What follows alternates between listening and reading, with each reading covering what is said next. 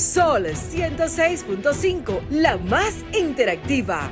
Una emisora RCC Miria. El mediodía me cuenta que llegue el atardecer y a las tres se siente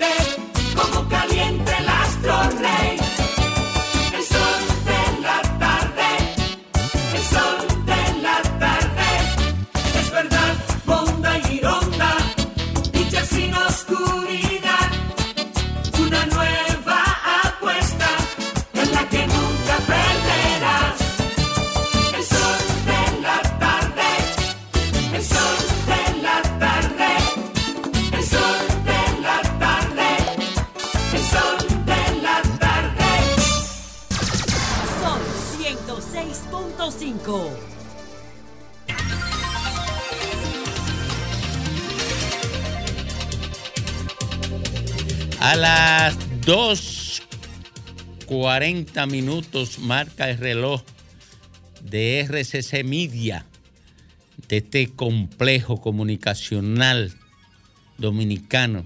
A esta hora se inicia el sol de la tarde con el doctor Ricardo Nieves.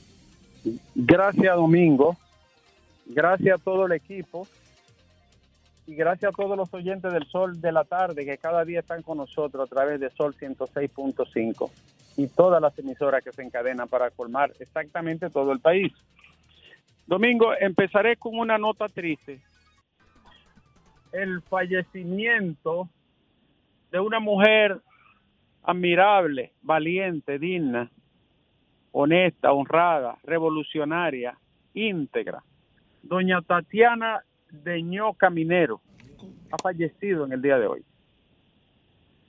Compañera de cárcel más de una vez de Fafa Tavera, amiga de Amin Abel, estuvo con el Moreno, Maximiliano Gómez, con una legión de revolucionarios que le, que le acompañaron toda su vida. Sobre los 90 años vivió doña Tatiana, siempre llena de dignidad, de decoro, la madre de un amigo y hermano muy querido por nosotros, Emilio Ángeles.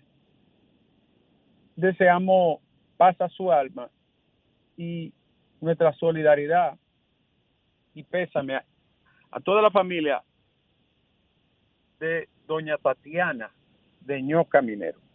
Repito, una mujer ejemplar, revolucionaria, siempre comprometida con la libertad, perseguida durante los 12 años, eh, hecha prisionera más de una vez y purgando cárcel en varias ocasiones, en la victoria incluso. Pasa su alma. Bueno, le tengo una primicia que creo que no ha salido en ninguna parte. Atención a los amigos de nuestro diario digital. Eh, todos conocen la historia de la uva, ¿verdad que sí? Años y años deshaciendo y haciendo y siendo el rey del microtráfico, del narcotráfico, de sicariato en la zona de Montecristi y pueblos aledaños. La famosa uva, como le llaman a este delincuente, eh, fue, se le conoció medida de coerción a él y a otro de seis meses por homicidio y otros hechos delictivos.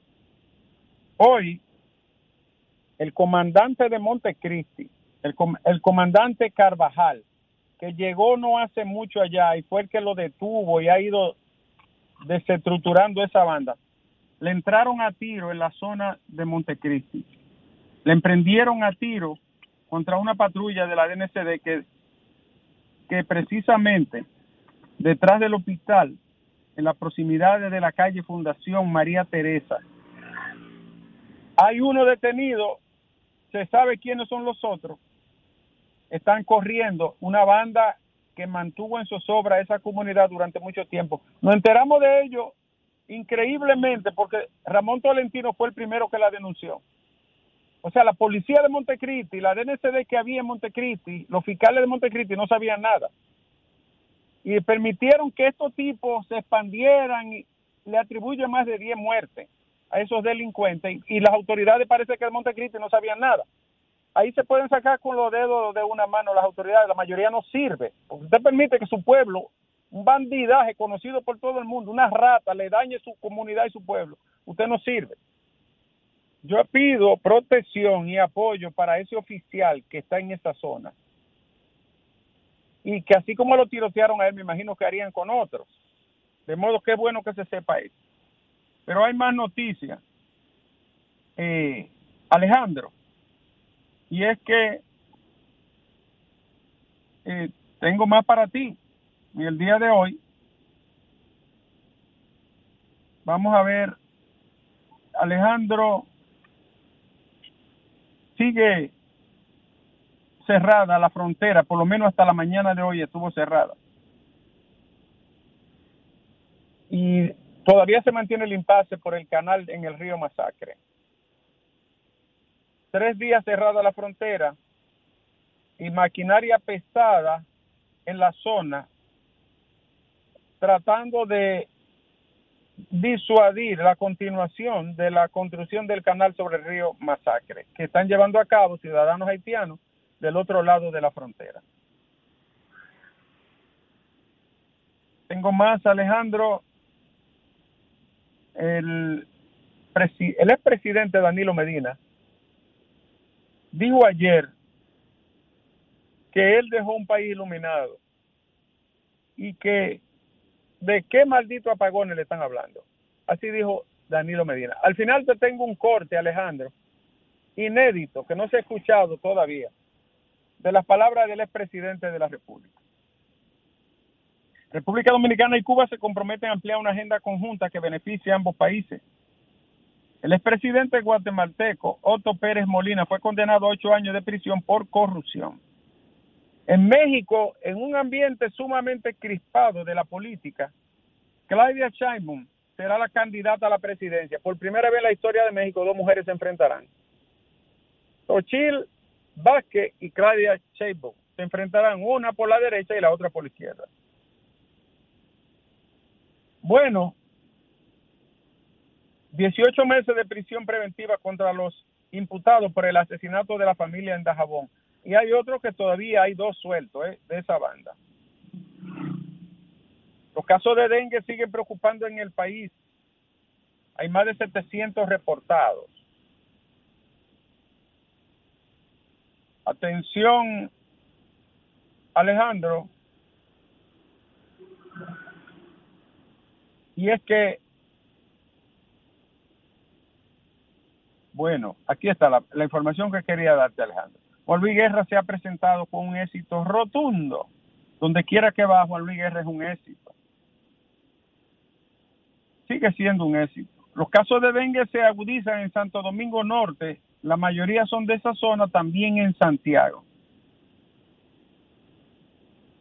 Melanio Paredes denunció un pastel de cerca de 5 mil millones de pesos en libro de texto. Le llama pastel. Nuestro amigo ex ministro de Educación. Alejandro, te tengo el corte. Te lo voy a poner brevemente porque... Largo. Para, que escuchen de su propia voz. ¿Es muy largo? No, no es corto. Dele, dele, póngalo. Cuidado, doctor, cuidado.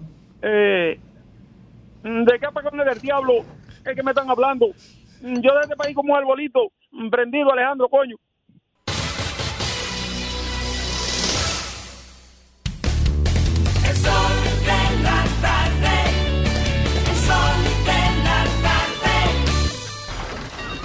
Comunícate 809-540-1065. 1-833-610-1065 desde los Estados Unidos. Sol 106.5, la más interactiva.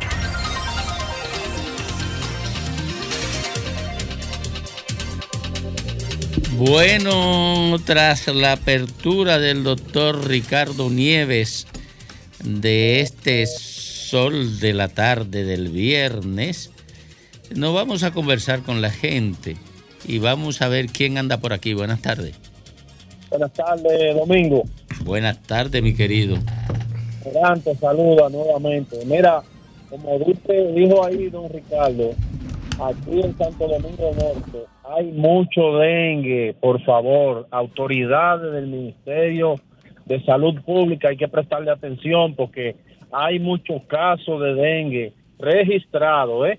Pasen buenas tardes. Atención. Gracias, Merán. Buen, buenas tardes.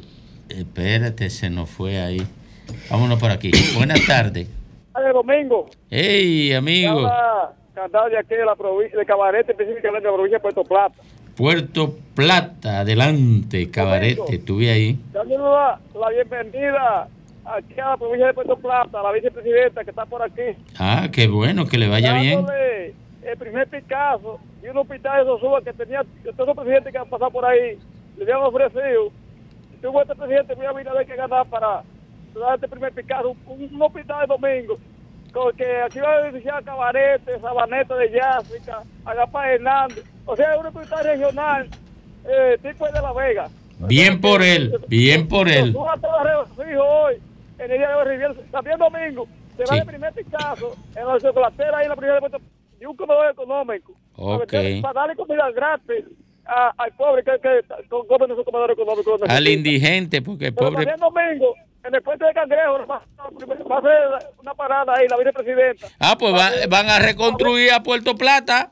Hasta yo quiero cuatro años más, siempre que me den para el mío. Para posibilitar los trabajos de ahí, de- del puente de Cangrejo. Y por eso voy a mirar el domingo, cuatro años más. Cuatro años más, pero uno para nosotros aquí en el. Me, me gusta el nosotros. ¿Está de acuerdo? Pregúntale si está de acuerdo. ¿Estás de acuerdo? Sí, Fe- él está de Félix, acuerdo. ¿tú estás de acuerdo? dijo Se fue para no darte uno, No, tú viste. sí, ¿tú estás de acuerdo bajo esos términos de cuatro años más? Si nos dan uno a nosotros. Y uno para nosotros. Sí, ¿tú estás de claro, uno para nosotros. Luis Abinader, Pero uno a la-. No, no, uno para nosotros, pero adelante. Buenas tardes. Adelante. Buena, Domingo. Dígame usted, querida dama. El comentario de, de, de, ¿De quién? de Nieve. De Nieve. enterito lo boicotearon, no sé yo nada. Y yo, y yo me- lo estoy comentando a ustedes siempre. Mira, quiere que te diga una cosa. Eso fue la fuerza del pueblo No me y el PLD. No me corte, espérate. No, pero yo no te voy a cortar porque estoy hablando contigo. Ah, porque ustedes ¡pum! hicieran desde que saben que soy yo. Ay, no, mentira. y otra cosa. No, mira, espérate, mi amor, espérate, no te voy a cortar. Vamos a hablar hasta que tú quieras. Oye, yo te cortaba antes cuando tú me insultabas, pero ya yo no te corto. Ya tú no. Era cuando estábamos en, cuando estábamos en el rumbo, que tú venías injustamente, No, no. pero tú ya, estás- pero ya yo no te Tú corto. me estás confundiendo. Ah, te estoy confundiendo, pues está Sí, bien. porque yo nunca ni uso insulto, yo digo lo que voy a decir. digo Ah, no, pues perdóname, perdóname. ¿De qué paganes del diablo que están hablando? Ah, Lo hizo Danilo. dijo Danilo eso. Entonces, eh, eh, Danilo está en lo suyo. Y Este otra no. cosa, ¿quién fue que vendió, que regaló lo- los ingenios de este país? Lionel, ¿Y por qué ellos están hablando de azúcar? porque están amargos. Ah, porque están amargos, que cojan, que fumen cachimbo. Exacto, que cojan, que fumen cachimbo. Vienen de que a rescatar, que ellos van a rescatar lo ¿Qué que van a rescatar si ellos mismos lo regalaron? Pero eso fue hace 26 años. La República Dominicana. Robo RD, Eh, lo que dijo Ivonne. ay, no, yo no quiero eso. Una, Ay, no. una, una junta de borrachos. Ah, Ay, yo no dije eso. Una junta de borrachos. Ese es el huevo de hoy. El huevo Danilo. Ah, no. Buenas tardes. Llegó la reina. Tengan cuidado. ¡Domingo! Adelante, 22. Ya a ti hay que ponerte como 26. Dios, gracias a Dios, todo positivo, gracias a Dios. Qué bueno. ¿Qué apagón del diablo me habla a mí ahora? Sí. Qué bueno, qué bueno. Tú ves, eh, aquí es que me gusta que hablen los expresidentes de la República. Exacto. Yo le voy a decir la verdad porque las cosas hay que decirlas por su nombre. Dígala. Cuando se dio inicio Punta Catarina, que el país y el mundo recuerda eso. Que yo te lo apoyé. Yo no apoyé la corrupción de Punta Catalina. Pero acá Punta Catalina. Se dejó la luz más de unos 20 y tantos por ciento, 24 centes. Te voy a hablar de Duvergé. De Duvergé. Aquí había tantos inversores que aquí la luz se iba y nadie se daba cuenta. Y hoy están brillando por su ausencia. Ya no nomás quedan nomás los sitios donde estaban las baterías montadas, porque todo se dañó. Ahora está el problema. Entonces, cuando uno habla en términos generales, eh, eh, la gente quiere condenar a uno, es una realidad. ¿Tú te das cuenta la situación de algunos funcionarios directores que les oyen las órdenes, dice que Dios del norte, que aquí no hay vagones. Viste lo que don Luis hace, que este país necesita más de dos mil millones de dólares para restablecer totalmente este- el sector eléctrico. En eso que estoy yo, porque no hay, no hay nada, como que no hay una concordancia real. Pero no tanto eso, lo que dio el director de aduana. Sí, pero quedémonos los apagones porque... Que va, oye, espérate, espérate. Me espero, me que le vayan a pedir excusa, por favor, a las bases del partido, porque ellos no cogen llamadas. ¿Tú te das Escuche, cuenta? sí. ¿Tú te das cuenta que es una realidad? Sí. Eso es para ti, Domingo. Buen fin de semana, que Dios te bendiga. Amén, y a ti también. Eh, escuchen el comentario de Ivonne Ferrera. Búsquenlo aquí en el canal de YouTube de RCC Media. Búsquenlo para que aprendan lo que ocurrió en el sector, lo que ha ocurrido en el sector eléctrico. Buenas tardes. Sí, buenas tardes. Adelante. Sí, eh, eso de que vendían, eso no es verdad, no fue que nadie vendió. Ah, no Fue la cap- no, la capitalización, eso se dio porque esas platas estaban obsoletas. Eh, mire, planta- espérese que yo estaba en la CDE. Oiga, a mí, a mí, a mí hay que hablarme claro porque yo estaba ahí. Oiga, yo, Yo le, yo sí, estaba disculpe, ahí. sí, ¿quién tenía el poder legislativo? ¿Quién tenía la, la fuerza en el poder legislativo? ¿No fue Peña Gómez Balaguer? No, no, el, el PRD apoyó la capitalización con la ley. Y, están, y ahora el PRD se llama PRM. La- entre los dos la apoyaron. Eso es verdad. Pero la iniciativa la tomó el señor Fernández. ¿Y quién organizó la comisión que, que iba a capitali- a- que iba a la capitalización? ¿No fue Danilo Medina? No, fue el, de fue el señor, fue el señor Leonel Fernández. Lo que delegó funciones Leonel Fernández, Mm, es Danilo Medina. Y el señor Segura se, se ne- eh, no quería la capitalización. No, en la mire. comisión, la comisión que, que Mire, fue esa comisión, oye, esa comisión la integraron Tony Isa, Franchi Méndez y Marco Cochón. Franchi Méndez está con Leonel, y sacó ¿verdad? Y Saconde con Danilo. Exacto. Y, y Marco Cochón con los empresarios. Que, oye, quiere que le diga algo. Mire, ahí nada más se salva de culpa Radamés Segura y lo que estábamos en la sede. Que siempre se opuso. y Euclides Gutiérrez Félix. Después, todo por, por miedo a Lionel, a pesar de que eran bochistas, que Juan Bosch nunca habría protagonizado una, un- una entrega de los bienes públicos como esa, tan impúdica.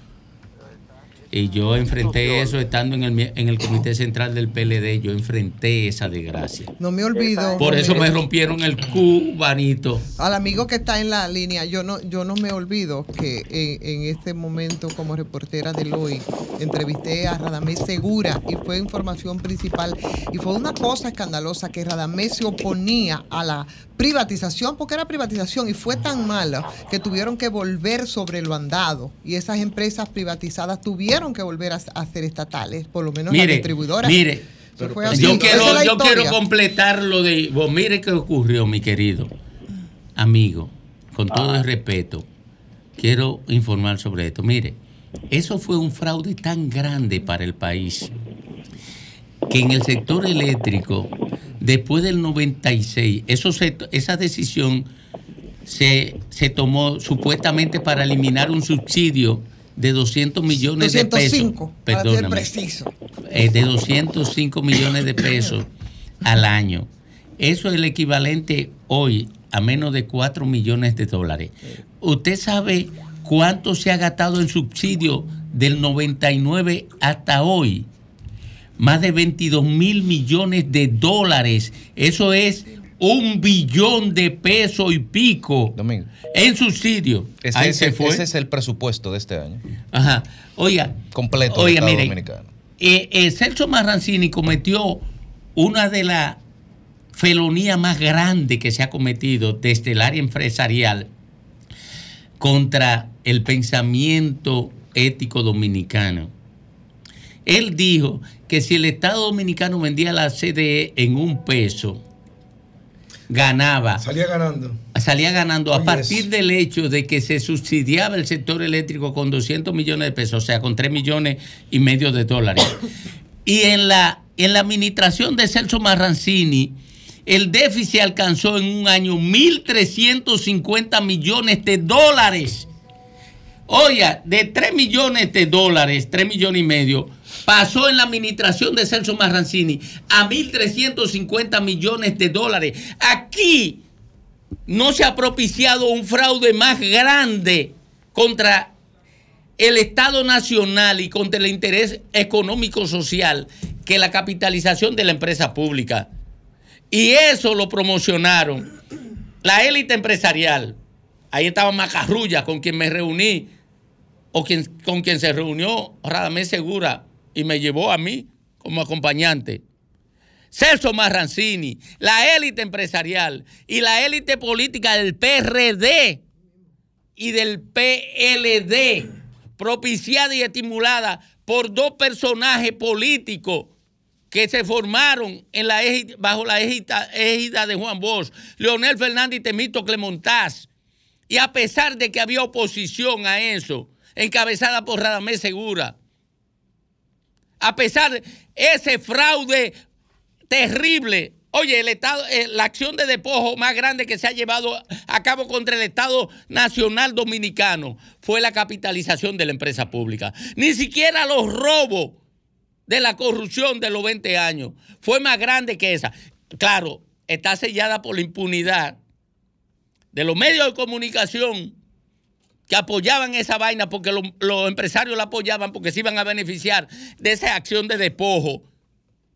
Porque no fue solamente CDE. CDE es por donde se han ido la mayor cantidad de los impuestos nacionales para convertirlo en propiedad del empresariado nacional e internacional. 21 mil o 22 mil millones de dólares en 24 años. Oigan, eso ha sido un desastre. Ha sido un desastre que lo que pasa es que el castigo divino no le cae a los empresarios. Pero si, claro, y a los políticos menos. Si le cayera el castigo divino a la élite empresarial y a los políticos, anduvieran postrado en penitencia hacia un, hacia un calvario que lo condujera al infierno. Tú sabes que cuando yo digo que en el sector eléctrico, sí, ahí todos se ponen de acuerdo y confluyen confluyen ahí para hacer negocio, no estoy hablando, no estoy mintiendo. Mira, Domingo, esos 205 millones en ese momento daban también para corrupción, porque siempre ha habido corrupción, 205 millones cuando se hizo el proceso de privatización, porque fue privatización. Y dentro de eso, aunque ya dicen que no se puede hablar de ese asunto, yo creo que sí que hay que hablarlo, eh, las empresas principales generadoras que eran estatales también pasaron al sector privado y se llegaron a acuerdo con un 49.7 y no bien estaban ahí a través de la CREP esas dos empresas cuando ya estaban estafando el Estado. Y cuando se hizo el primer proceso de denuncia de eso fue precisamente en el, en el, en el periodo en el que el expresidente Medina iba a asumir la presidencia. Hay que recordárselo a la gente por lo que decía el amigo. Y en ese proceso, el profesor Izquierdo, que fue quien hizo el sometimiento, inmediatamente eh, asumió el, el presidente Medina, lo sacaron de la, de la, de Fomper, entonces antes, antes la CREP. Y cuando lo sacaron de Fomper, entonces volvieron e instalaron ahí al señor Rosa, que si bien no se responsabilizaba de eso, que decían que era una estafa y que ni siquiera llegó a los tribunales y que lo engavetaron, oye, por lo menos para guardar las formas, pero dejaron una señal clara para dónde iba eso. Y finalmente agarraron y uno de esos expedientes fue arbitraje y el Estado ganó 30 mil millones en ese caso. Lo que pasó con Itabo nunca se supo, pero eso es parte de la historia que hay que contar.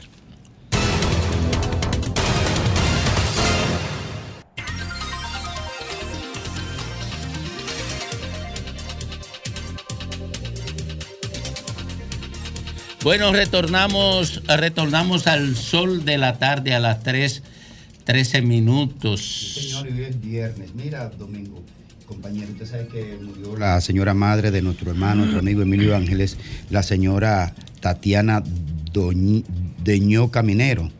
Entonces será expuesta hoy a las 8 de la noche, a partir de las 8 de la noche en la funeraria Blandino de la Abraham Lincoln. Así que nuestra solidaridad, solidaridad a nuestro hermano Emilio Ángeles.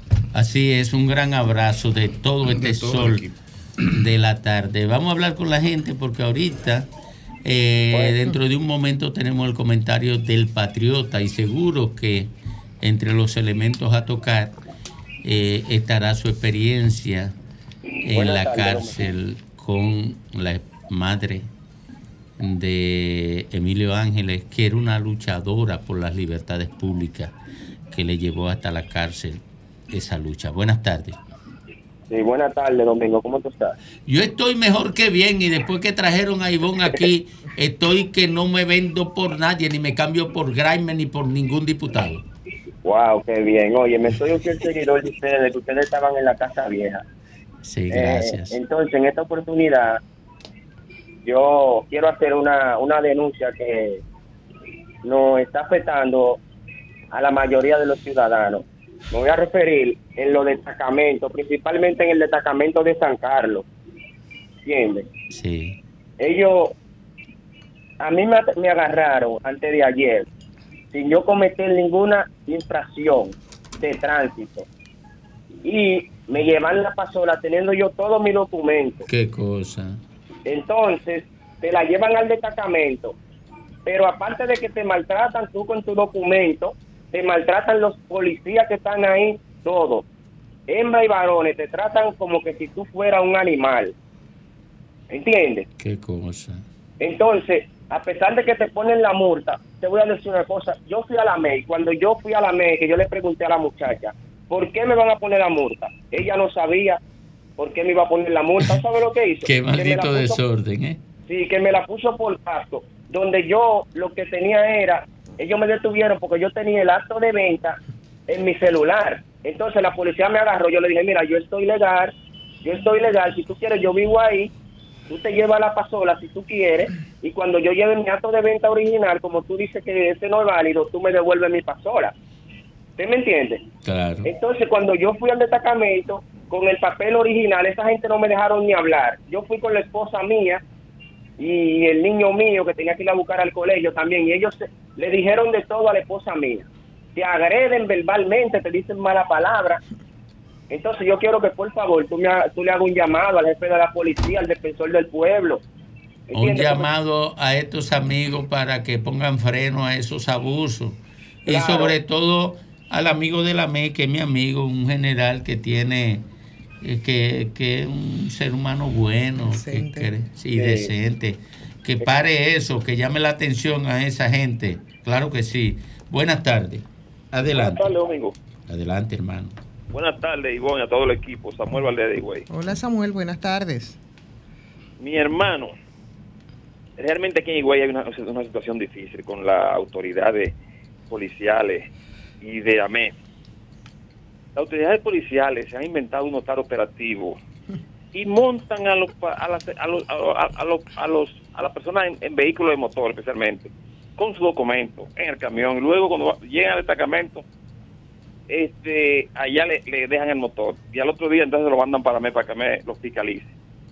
Realmente el trato que le están dando a, la- a los ciudadanos aquí en Higüey, la Policía Nacional, anda uno, uno motorizado que casi atracando a la gente. Si tú no le das dinero, no lo dejan y lo paran a toda hora. No sé qué lo vamos a hacer con esta policía. Dígame, Domingo Ivón, ¿qué vamos a hacer con esta policía? eh, reclamarle que actúen correctamente, porque eso es lo que tiene que hacer el ciudadano. Y si no, cobrárselo políticamente. Al muchas- muchas veces- Saludos a Juan TH. Te está saludando, Ivonne, no sea tan ingrata. No sea tan No, ingrata. pero eso no es así, yo voy a salir. Es una Ah, comanda- sí. Al almirante. Es una comandancia Eh, que anda oye, aquí. y, y es, oye, es vicealmirante de comunicación. Mira, si un DGC para a Juan TH con esa gorra, se, de No se le caen los pantalones y se mea. Oye, Oh.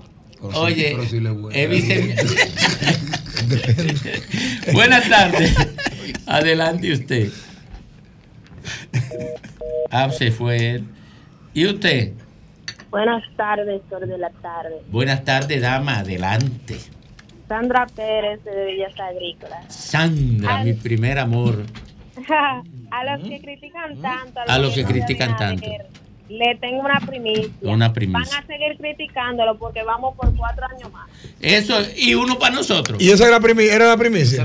Sandra, díselo de nuevo. Ah, se fue. ¿Y esa era la primicia? No, no, ella lo dijo como con temor. No, no, no. Se fue de una No, vez. sí, pero. Ah, no. Ah, ella cerró porque le pedimos uno para nosotros. Diablo, que Pero recuerda que qué tú quieres, tú quieres cuatro años más, ¿verdad? Uno para nosotros, pero el de nosotros tiene que ser adelante. Adelante. No se estamos atrás. Claro, estoy de acuerdo no. contigo. Tú lo aceptas. Sí, pero nosotros adelante primero. Nosotros adelante. Aquí nadie ha cumplido de que dos y dos, de que Sí. o, o uno y tres, eso es mentira. ¿Cómo va la guerra, Eh, compañero? Sí, de que dame dos, dos y dos, pero dos yo primero. No, no, es de nosotros adelante. Buenas tardes. Buenas tardes. Adelante, dama. Pamela de Herrera. Pamela, qué nombre tan lindo. Adelante, Gracias. Pamela. Yo creo que el- que no es que, eh, o sea, están llamando por llamar, es que el pueblo en realidad quiere al presidente que está, que sigue en el poder, no cuatro años más, no, ocho, porque Yo lo dije que bien. lo iban a modificar después del 24. Y los apagones, ¿lo queremos también? ¿Se Es fue? que ustedes también deben entender. Ustedes no, porque yo no estoy hablando, el que está hablando es Félix. Que si los apagones también los vamos a reelegir. No, no, no. ¿Y qué hacemos? Pero eh, el presidente tiene control, so- eh, o sea, sobre todo, pero hay cosas que si no lo ayudan no se puede lograr. Lo que tiene que cambiar el personal que está trabajando mal, pero de que el presidente lo está haciendo bien, lo está haciendo bien. Se merece ocho años más. Lamentablemente en cuatro, porque Gasco ahora mismo no te cuatro- escuchan porque no hay luz. que cuatro no es suficiente para acabar con el desastre que hizo el Mira, PLD. Pamela, yo estoy de acuerdo contigo. Que sean ocho, pero por favor, uno para nosotros. Yo no, porque no hay luz. Está bien. No, si son ocho, son dos. Gracias. Son Gracias. dos. Si, son, si van a ser ocho, que sean Entonces dos. que de los ocho nos den dos adelante de los ocho. Yo dos vine, adelante yo nosotros. vine quiere dos. Yo vine quiere dos y yo estoy de acuerdo con yo. Sí, yo también, yo también. Yo porque a den dos- adelante nosotros. Yo vine a coger dos meses. No, porque a él le tocan dos meses. Y hasta, y hasta menos. Buenas tardes. Ay, se nos fue. Buenas tardes. Fafa no va a cenar con sus dos meses. No, ese me lo yo. me tocan a mí. Lo de Fafa. Los Fafa me tocan a mí. No, Fafa, Adelante. Fafa refúndala al país en dos meses. Él es capaz. sí. Fafa dice, yo voy a ceder mis dos meses a Binader para que siga. Adelante. Buenas tardes, Sí, buenas tardes, amigo. Yo, ¿Cómo está? Yo estoy bien. Yo, yo me alegro siempre de verlo así, coloradito, en buena salud, de verdad. Ay, digo usted me va a ver para siempre así, porque yo no soy fácil. Usted es duro. Pero Esto- Domingo, así mismo Yo es. tengo, yo tengo una queja difícil con usted. Dígame. Yo no sé si usted la va a aceptar. Yo No. tengo más de, escúcheme, yo tengo más de 20 años siguiéndolo a usted. Dígame, ¿cuál es la queja? La queja es esta, tranquilo. Mire, usted siempre en la casa vieja decía que usted no trabaja con bocina. ¿Verdad que no? No, yo no dije eso. Sí. Yo no recuerdo dijo- eso. No, el que lo decía era Ricardo Nieves. Ah, bueno. Eh, oiga, no. equivocado. ¿Usted sabe por qué yo no lo decía? Se lo explico, Ajá. mi querido.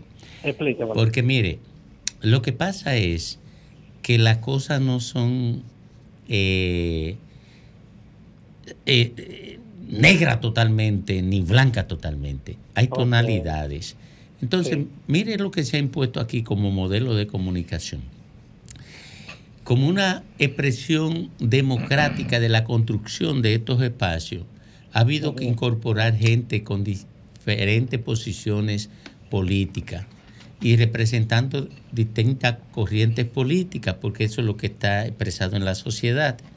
Entonces, uno, por un tema de, de tolerancia democrática, tiene que permitir eso. Ahora, ¿qué es lo malo? Que la gente, para defender su posición, entre en degradación. Y yo le aseguro que en este espacio no hay nadie degradado, aunque presente, aunque defienda posiciones políticas contrarias a las que yo eh, eh, defiendo o, o contraria a la que usted defiende. Mire, yo meto la, la mano por Grimer, por Feli, por Jovine, por Fafa, por Ivón, por Ricardo Nieves. Meto la mano, un brazo y hasta la barriga porque no son gente degradadas. Yo lo que no trabajo con degradados. Bueno, y eso se lo reitero. Oye, mire, eso se lo reitero. Y Nieve, y Nieve seguro que también va a decirle tengo- eso. Pero tengo mi derecho, ¿verdad? Porque Claro, pero por eso están conversando. Mire, si usted no mereciera mi respeto, yo no le respondo. Yo, usted no ve que a mí me insultan y yo no respondo. usted no vio una plataforma que, que todos los talentos, eh, eh, una que le llaman de que a los foques, algo así. Sí, sí. Sí, oye, miren, todos ellos me insultaron. Yo no les respondí a ninguno. No tienen valor. Oiga, con- oiga, mire, yo le respondo a la gente que respeto. Eh, una gente me viene con un disparate en mi cuenta de Twitter, por ejemplo, y yo lo que hago es que lo bloqueo, pero no le respondo. A usted le respondí y le expliqué eso y me tomé todo este tiempo, que es muy caro en esta emisora, Sí, es verdad. porque la forma en que usted se dirigió a mí le, me dijo que usted merecía mi respeto. Gracias, Domingo. Y se lo agradezco. Buenas tardes. Sí, buenas tardes. Adelante. Domingo, ¿cómo tú estás? ¿Cómo están todos? Mire, yo estoy mejor que bien. Y ahora que Fafa me brindó almuerzo hoy, vine energizado. Me brindó un vino carísimo, lo pagó con su bolsillo, por cierto. Pero no trátame bien, a, trátame bien a, a Fafa, que a veces... No lo tú- puedo tú- tratar bien, oye, ¿por qué? ¿Por qué? Y él lo sabe. Porque él viene a boicotear el programa que yo coordino. Eh, Nieves no quiere que yo sea coordinador.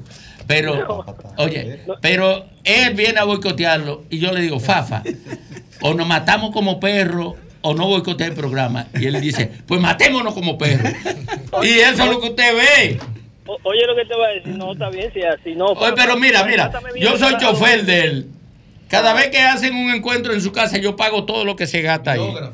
Soy el biógrafo de él. Soy el relacionador público. Soy el secretario de él. Y él quiere boicotearme mi programa, porque este es mi no, no. programa. Ah, no, no, espérate. Entonces, Fafa, re- tiene que respetarme a Domingo. Eh, respóndele, respóndele. ¿Ustedes se imaginan que todo que eso dijo Domingo es verdad? Domingo. Dígame, mi querido. Con relación al tema de ahorita que estaban hablando, mira, Domingo, aquí hay tres cosas que yo creo que los gobiernos no van a poder resolver porque es que la mafia es tan grande. Y son las tres cosas más rentables para la mafia aquí. Por ejemplo, la luz, Sí, la gasolina Sí. y el fondo de pensiones. sí. Esas tres cosas puede venir San Miguel, San quien sea, y eso, oye, para pa, pa tumbar ese negocio. Sí, es una eh, desgracia. ¿Tú me entiendes? Eso va a ser una desgracia. Entonces, ¿qué pasa? A veces queremos culpar a, a los gobiernos, pero es que los gobiernos, imagínate, no es que va a venir, un, ¿qué te digo? Un, un, un mesías o algo a resolver ese problema, porque es que es una estructura demasiado fuerte. Eso es verdad. ¿Tú me entiendes? Entonces, a veces queremos echarle la culpa, por ejemplo, a Luis. Oye, Luis tiene todas las intenciones. Si es por Luis un ejemplo, esto se había solucionado, pero es que hay que luchar con sectores que son demasiado fuertes, mijo. Entonces, a- luchar con esos sectores es como tú decir, me, me voy del gobierno. Claro, eso es verdad. Lo revientan. Buenas tardes. Adelante. Domingo, el, el síndico de, de Santo Domingo es. ¿Cuándo que va a empezar a trabajar? Que sean campañas, que hagan bulto. Miren, en los Prados, en el Prado de San Luis, ahí en la entrada, nosotros tenemos un charco de agua, un, pero un charco tremendo. la- el charco de agua se ha dañado las calles, ha dañado la, la- las cantarillas. Yo sé que hay muchas cosas que no le toca a él. Mira, mira. Pero por lo menos que sirva de proceso para con las otras Ha eh, sido- ha que nos puedan ayudar. Ha sido una frustración. ¿Por qué? Oiga, ¿por qué, mi querido? Porque él estado en el él está en su gobierno. O sea, Manuel Jiménez está en su gobierno. Por ejemplo, el síndico de Santo Domingo Norte es de la Fuerza del Pueblo y no está en su gobierno. Y ha sido una gestión buena dentro de las precariedades, el de Santo Domingo Norte. Sin embargo, los dos que están en su gobierno, el de Santo Domingo Oeste y el de Santo Domingo Oeste y el de los Alcarrizos, han sido los tres, tres desastres. Oye, tres desastres y están en su gobierno. Mira, el de Boca Chica, sin embargo, es del PLD y ha sido mejor que esos tres. Mira qué extraño esto. Lo digo porque yo soy de la provincia de Santo Domingo, aunque ya no vivo ahí. En Santo Domingo Este, todos los alcaldes han sido, han, han- han sido en sus gobiernos, todos absolutamente, Sí, y ninguno. han navegado con el viento a Sí. favor. Siempre, todos, y No, ninguno. no, pero- Y yo pero- no puedo ponderar a ninguno. Pero mira, Realmente. yo tuve una contradicción dura con Juancito Espor, a tal punto de que Juancito Espor compró a los delegados del PLD todos para que se confabularan con los presidentes de la mesa y compró a los presidentes de mesa para que no se me anotaran mis votos. Pero uh, Juancito Espor fue mejor que El el, mejor Cañe- de todos. Escúchame. El mejor. Escúchame. El mejor, de, el mejor que el Cañero, mejor que Manuel Jiménez. Oye, y, y Juancito por era un lavador. Dentro de los malos, el Oye, mejor. eh, ¿no? era un lavador. Y yo le estoy diciendo porque yo quiero, yo quiero que la gente me respete. Por eso yo trato de ser objetivo. Ahora, lo que quiero significar es lo siguiente. Juancito Espor fue eso porque Víctor Díaz y él se asociaron en otras cosas que no voy a decir ahora, pero Víctor Díaz sabe que la conozco y Juancito por lamentablemente no lo no puedo citarlo porque ya está se fue de, de la vida. Eh, se asociaron para que el Estado, para que el sector del gobierno central apoyara a Juancito Espor, porque eran del mismo gobierno, ¿verdad? Eh, la alcaldía y, y eh, la presidencia eran del mismo gobierno. Bueno, pero los otros, y esta es la paradoja de ahora, que los del gobierno son peor, son peores que los de la oposición. El de Santo Domingo Norte es de la Fuerza del Pueblo y el de Boca Chica es del PLD. Y los dos, que es el Gran Santo Domingo, que tiene cinco alcaldes, no, tiene seis, porque también está Carolina aquí. Eh, los dos de la oposición son mejores que los tres que cité del gobierno. Ahí se escapa Carolina, porque la imagen que tiene Carolina en el Distrito Nacional es semejante a la que tiene el de Santo Domingo Norte y a la que tiene el de Boca Chica.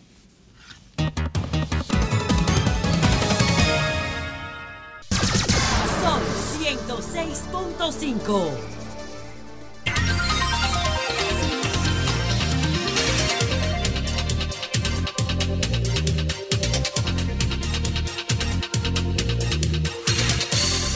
Bueno, retornamos, retornamos al sol de la tarde de esta tarde del viernes.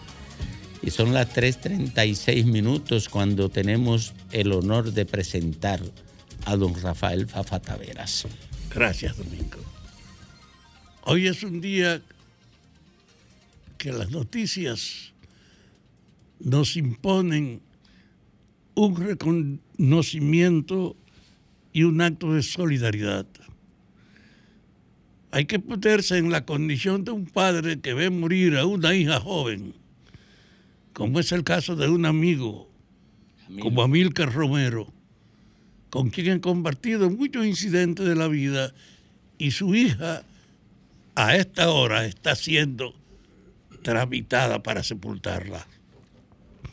A nuestro amigo Romero, mi solidaridad y mi acompañamiento. No estoy en la presencia del cementerio porque efectivamente es la hora de nuestro trabajo, pero espiritualmente estoy a su lado.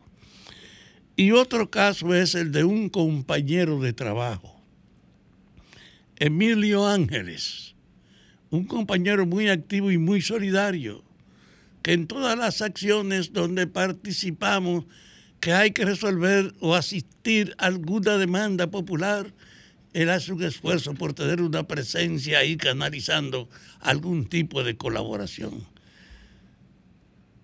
Emilio es un hombre muy activo y su madre tiene una particular situación.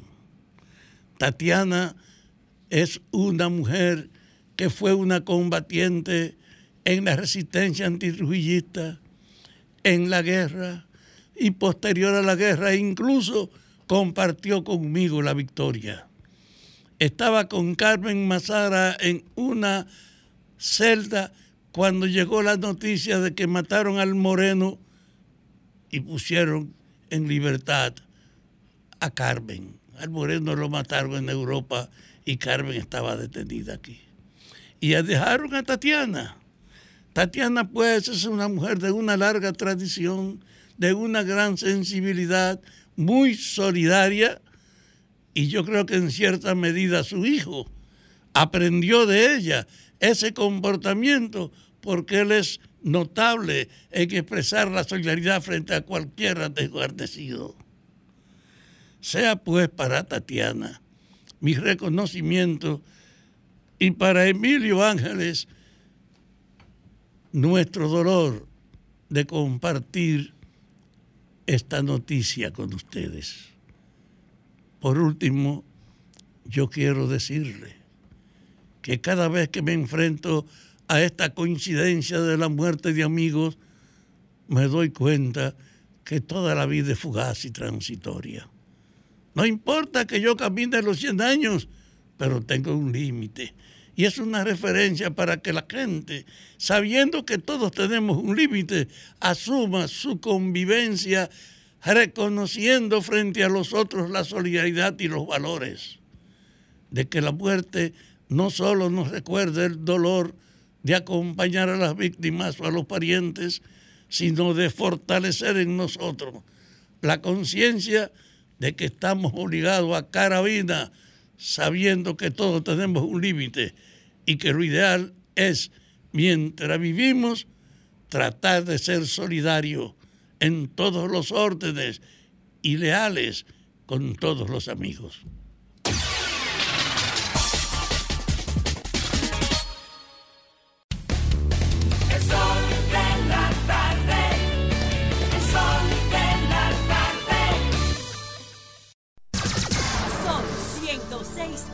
El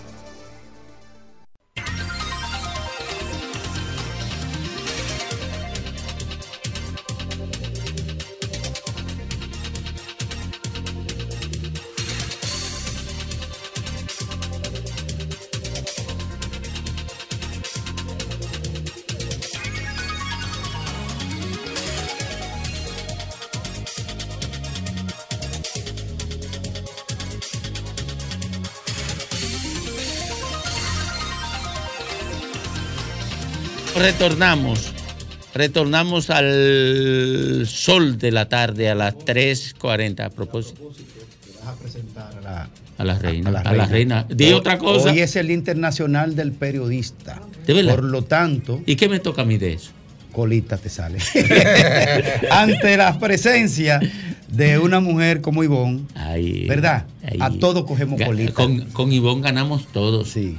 Eh, con Ivonne ganamos todos, principalmente Antonio Espallá. Ay, sí. Eh, eh, yo sé que la- él está, él está caray feliz por lo que vino a aportar a este sol de la tarde. Así es que saludar, Domingo, a todos aquellos periodistas que en el mundo sirven de puente, Está haciendo tus de puente, públicas, de ¿verdad? puente entre el poder y los desamparados. Un buen de- concepto de para hacer relaciones públicas. De justicia. Sí, Ha mejorado ahí, Está mejorando. Me estoy llevando, mejorando. me estoy llevando tu consejo.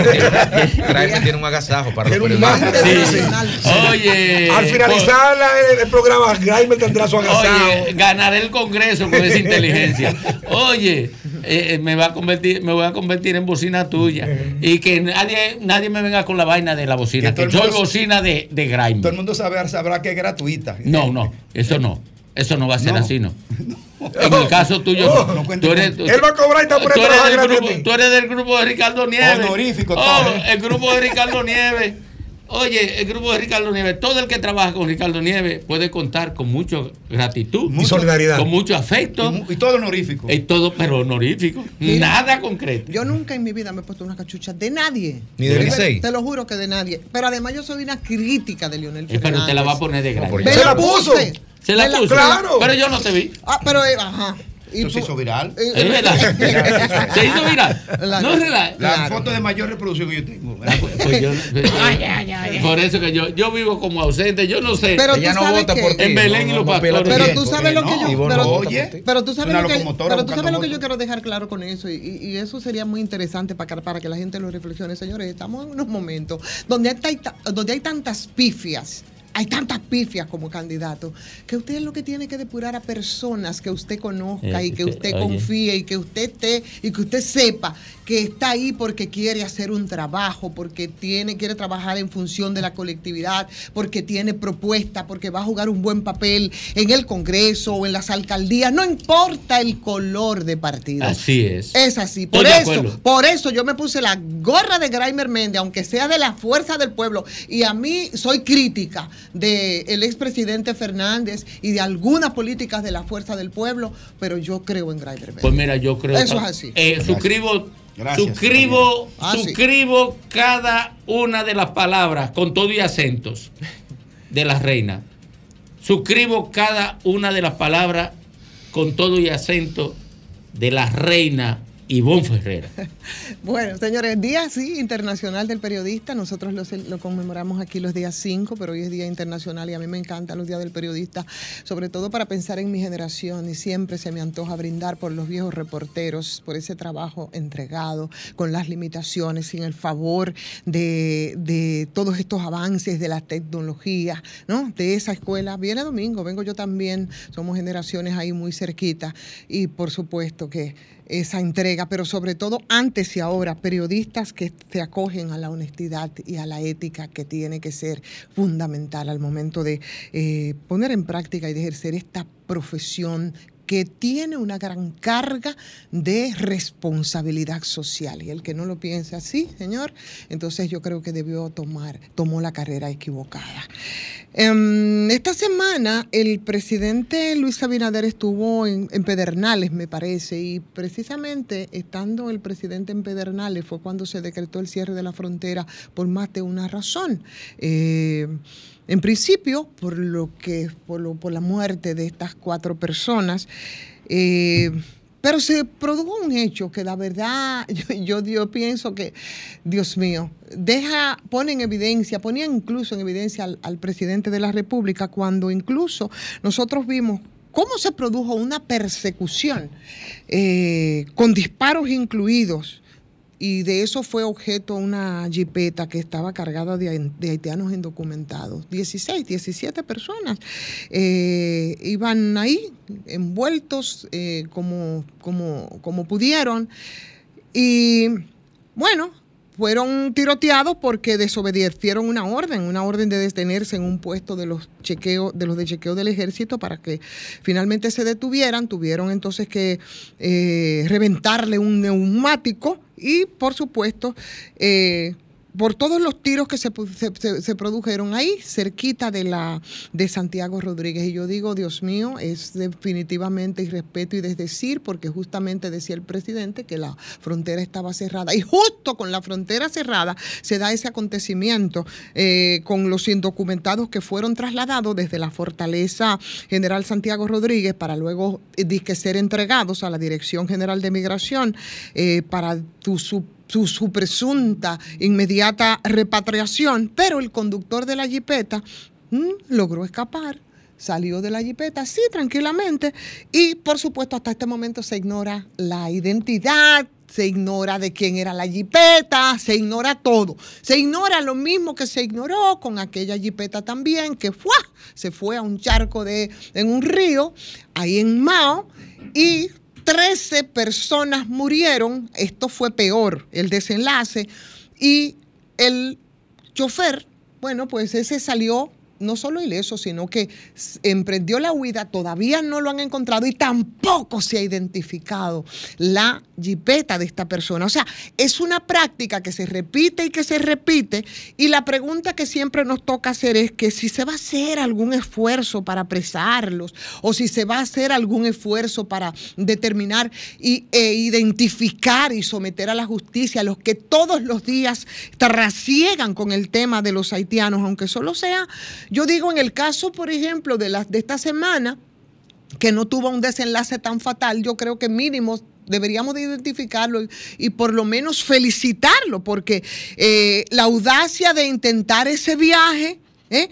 a pesar de que la frontera norte estaba cerrada, desafiando el patrullaje que hay en la frontera, eh, ahí en la zona por la o por la persecución que se desató eh, contra los acusados de asesinar a cuatro personas o por el conflicto que tenemos ahora mismo con el tema del río, por la razón que sea.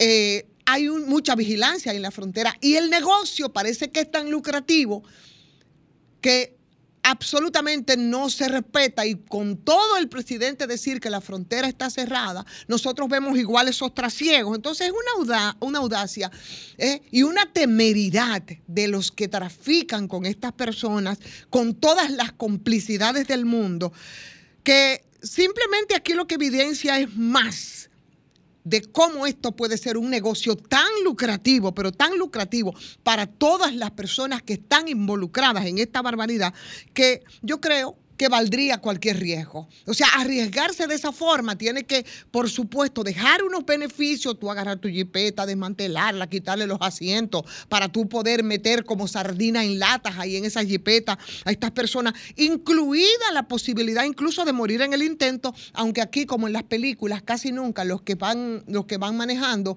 mueren y entonces en el mejor de los casos son apresados, en el peor de los casos mueren como esas 13 personas y el asunto simplemente quedó ahí, más nunca se habló de ello, no sabemos quiénes son los dueños del negocio. Esa es una razón, señores, por la que no va, parece que no va a haber forma de detenerlo. Pero es mucho más fácil nosotros ensañarnos frente a una situación que, bueno, su origen, lo que pasa políticamente y cuántas cosas más sería motivo de otro comentario. No, ensañarnos frente al tema de la migración per se. Nunca referimos a este tipo de, de, de mercaderes, ¿no? De mercachifles y de venduteros de la miseria de estos eh, ciudadanos haitianos, esos no se tocan, pero tampoco de eso se habla. Entonces, cruzar hacia este lado, señores, es un imperativo de supervivencia. Como por el hecho de que de este lado de la frontera son demasiados también los dominicanos que se benefician de una manera o de otra de ese trasiego. Oye, eso va desde el guardia que te cobra para mirar a otro lado cuando se están produciendo estos, estas, estas transacciones, hasta el empresario y el productor agrícola que los contratan como mano de obra barata y sin ningún derecho laboral y sin ningún derecho de salud y que se convierten en una carga para todos, mientras se benefician grupos de empresarios que absolutamente nadie nunca señala ni menciona en estos trasiegos. Y eso da mucha vergüenza y da mucho dolor, mucho más todavía, porque sin darse cuenta de que nadie está haciendo absolutamente nada respecto a esto. Esto no es un problema ahora, absolutamente, no.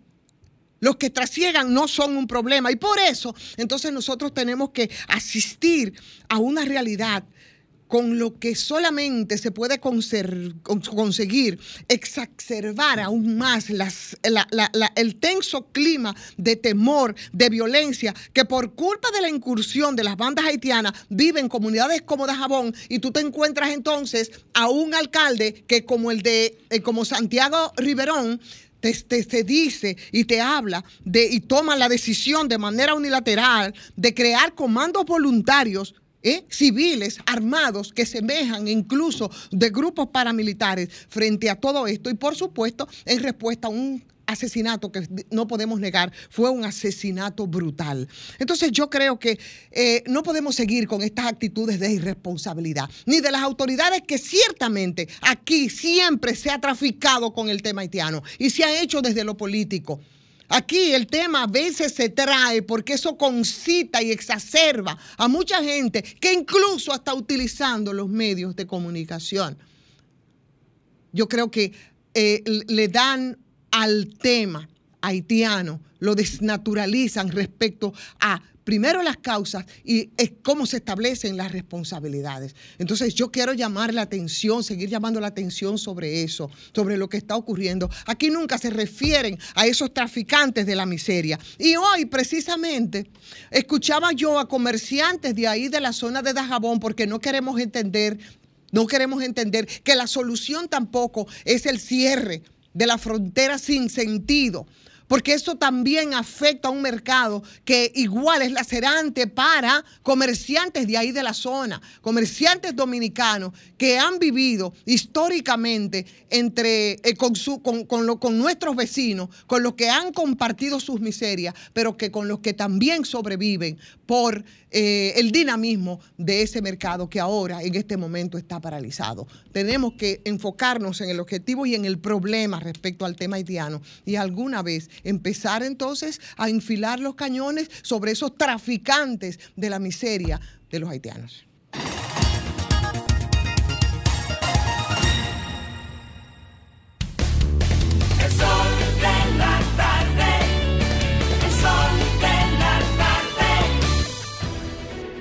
Sol 106.5, la más interactiva. Una emisora RCC Miria. Retornamos al sol de la tarde a las 4 en punto. A las 4 fue el tema de Lola. No, fue a las 3. Fue a las dos que mataron a Lola. No, ¿No no. fue a las dos? No, fue a las 3. Ah. Eh, eh, no Por eso que dice mejor No. que Lola antes de las 3. Antes de la No tres. hablen de muerto y viernes. Pero tú viste la canción de, Yo aquí recuerdo a de. ACB Mejía, creo A que era. A Cuca. Cuando el Cuca día que la mataron, Rosita estaba de suerte. De Ay, seis sí. tiros que le dieron, nomás uno era de muerte. Sí. La caja era colorada y estaba recién pintada. Con la sangre de Rosita le dieron otra pasada. Grimer, pero- Eh, eso de pero- ACB Mejía. Eh, ¿Eh? De Mira, ACB Mejía. eh, pero ya entrando quizá en, en materia, está con nosotros nuestro compañero David Vázquez, quien es colega de aquí de, de RCC Media, en Rumbo de la Tarde, trabaja, y es presidente también de la Organización Dominicana de Ciegos. Lo acompañan dos colegas también de él, de la organización, del gremio, y viene con un importante anuncio que es realizar. Bienvenido David, buenas tardes. Buenas tardes, Federico. Buenas tardes, Domingo Páez, Graimer, Méndez, Félix Lajara. Buenas tardes para la reina Ivonne, eh, de verdad, Ivonne Ferreras. Buenas tardes para todos los que nos escuchan. Aquí estoy con mi secretario general de la Organización Dominicana de Ciegos, Ricky Santana, y Iris Cava, quien es una de las miembros de la organización. Bueno, una miembro prácticamente de los, de los casi fundadores allá de la organización. Y decirte, David Vázquez, que también es comunicador. Muchos Colega de Sol, nosotros. David, sí, de la- de RCC. Fíjense, lo que me trae por aquí es eh, saludé a Graimer Méndez, mi hermano. Claro. Es de los míos, míos, míos. Vota por él. Ay. Eh, Vota por va a ser él. mi diputado. Será. Entonces- Grande, Grande tiene todo. Tiene, mira, tiene los no videntes. Sí, los autistas. Los autistas. tiene los empresarios, por ahí lo vi reunido Ay. con los empresarios. Eh, tiene los comunicadores. Bueno, el empresario más grande lo tiene, que don Antonio es para allá. Este hombre está frío. Este hombre está frío aquí. No, pero don Antonio es mi papá. Ah. Bueno, señores, no le digo don Antonio porque don Antonio cree en la inclusión. Sí, Mi programa, ya tengo dos años ahí en Rumba y es por don Antonio para allá. Así que muy agradecido de Así es. que Dios me le siga dando larga vida a él y a doña Monse. Tú nos comentabas fuera del aire una situación que están teniendo. Sí. Me parece que con el gabinete social, si nos pudieras recrear Así y es, con el, gabi- conocimiento con de- el gabinete social, desde que yo llegué a la Organización Dominicana de Ciegos en abril, el 27 de abril, eh, bueno, ahí estuvo Graimer en mi juramentación, porque es que el hombre está frío con todo el mundo, el hombre lo no se pierde. Yo lo Estamos envidio. respaldando. Yo lo envidio, pero de la buena. Ahí es. Entonces, le hemos mandado comunicaciones. Aquí tengo la prueba, aquí está la comunicación, aquí está el listado, lo pueden chequear ahí. Ahí está el listado que tenemos de las personas que, que necesitan esas raciones alimenticias. Ahí no estoy yo en el listado. Que porque- debía estar, no, que no, debía ninguno estar. de los directivos nos pusimos por respeto y por lealtad, pero sí a los miembros que más necesitan. Estas personas no trabajan, no tienen una pensión solidari- solidaria. No tienen, espérate, nada, espérate, nada. espérate, espérate. No, pero eh, no trabajan, ni tienen...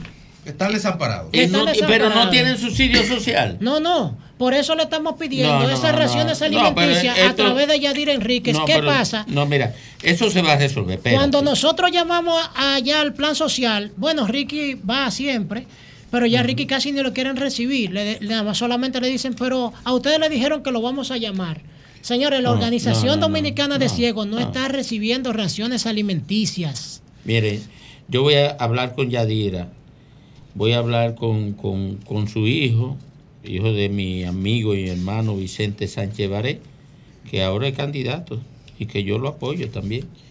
Eh, esto se va a resolver. El mismo Agotamos todas las vías reglamentarias. No, no, no, yo es que no. no. me podía hacer valer de que yo soy periodista. Claro. Pero ya que no vi otra opción, dije, bueno, voy a tener que acudir a mis amigos del sol de la tarde porque No. ya no tengo de otra. Eso se ya he va agotado resolver, todos los mecanismos. Eso se va a resolver. Oye, esto se va a resolver. Oye, mira, no, se va a resolver. Y mira, yo no he hablado con nadie, pero yo te aseguro, primero la- las raciones alimenticias, Yadira se la va, Yadira Enrique. Voy a llamar a... a- Que sea una asignación. A Vicente. Que a no sea una entrega única, sino una No, asignación. no, una asignación mensual. A Vicente Sánchez Enrique. Y no solamente que estamos dispuestos, mire, nosotros queremos que ella haga una entrega mensual de esas raciones alimenticias, pero también estamos dispuestos que ella vaya a fiscalizar cuando se vayan a entregar también. No, hombre, con Porque lo que estamos haciendo es transparente. Atención, atención, eh, Vicente Sánchez Enrique. Yo, y hago, hago la- el llamado a él, porque voy a llamar a Yadira de todas maneras. Eh, pónganse en contacto conmigo para que estas 62 personas no videntes que tiene que protegerla el Estado Nacional y no me hagan incomodar. El Estado Nacional tiene que protegerla. No la tiene que proteger ningún empresario, porque si yo... Eh, es lo que se llama, Es que, Domingo, discriminación positiva. Espérate, espérate, porque tú no me lo vas a llevar para la fuerza del pueblo. No, no, no. No, no, no, no, no. no, Es no. tema solidario, esto Eh, son no, cosas no, aparte. sí, está bien, es verdad, tú- es verdad. También corrijo ahí porque tú eres solidario. Sí, pero no quiero que me lo lleve para allá. 68 personas. 68 personas no videntes que el Estado Dominicano tiene que proteger. Oigan lo que voy a decir, ¿eh? Porque me voy a encargar de esto. Y, y yo sé que no me van a dejar, Yadira no me va a dejar incomodar. Eh, como el que anda en la calle es Vicente, Vicentico. Que ha venido aquí. Sí, que ha venido aquí. Y que tiene mis afectos, porque es hijo de mi hermano Vicente Sánchez Baré. Un hermano mayor que yo tengo, de esos hermanos mayores que me dio la vida. Eh, que me llame o que venga por aquí para que se lleve esto y se lo lleve a Yadira. Uno, dos, el sistema de seguridad social tiene que darle una, una ayuda permanente. Y si no se lo hace, Gloria Reyes y eso, hablo con el presidente. Oigan lo que estoy diciéndole. Asumo esto ya. Tiene que, asignar, tiene que poner a esta gente en el, en, en El en el Suben, en los subsidios sociales. Son 68, la tengo aquí. Todos Y no- califican y- para el Y no son 68, no. También los directivos. Claro, porque Que ellos por, por decencia, y te felicito. No se ponen. David, te felicito por esa conducta. Yo, Domingo, Ellos no se yo, ponen. yo estoy haciendo, realmente yo quise hacer estos tres años en la Organización Dominicana de Ciegos. Mire, que el que me va a, su- a ¿cómo es que dicen? El que me El que te va a suplantar, sustituir. a sustituir. Ahí está, que es Ricky Santana. Yo solamente pido estos tres años y hacerlo bien, darle algo de lo tanto que la organización a mí me ha dado. Nosotros allá nos encargamos de capacitar a la persona en el sistema Braille, enseñándole el, el- el asunto de escritura con el sistema Braille. Excelente. Damos, damos para el masaje. Ahora mismo estamos enseñándole inglés a las personas que están, que van a Bávaro para los masajistas. Wow, increíble. O sea, nosotros estamos capacitando, que es Para lo que, que, no yo sea quiero. una carga para el Estado. que Porque eso es lo que queremos, para que Claro. seamos ente productivo. Entonces, eso es el granito de arena que yo le quiero aportar a esta organización dominicana de ciegos, que tanta cosa buena ha hecho.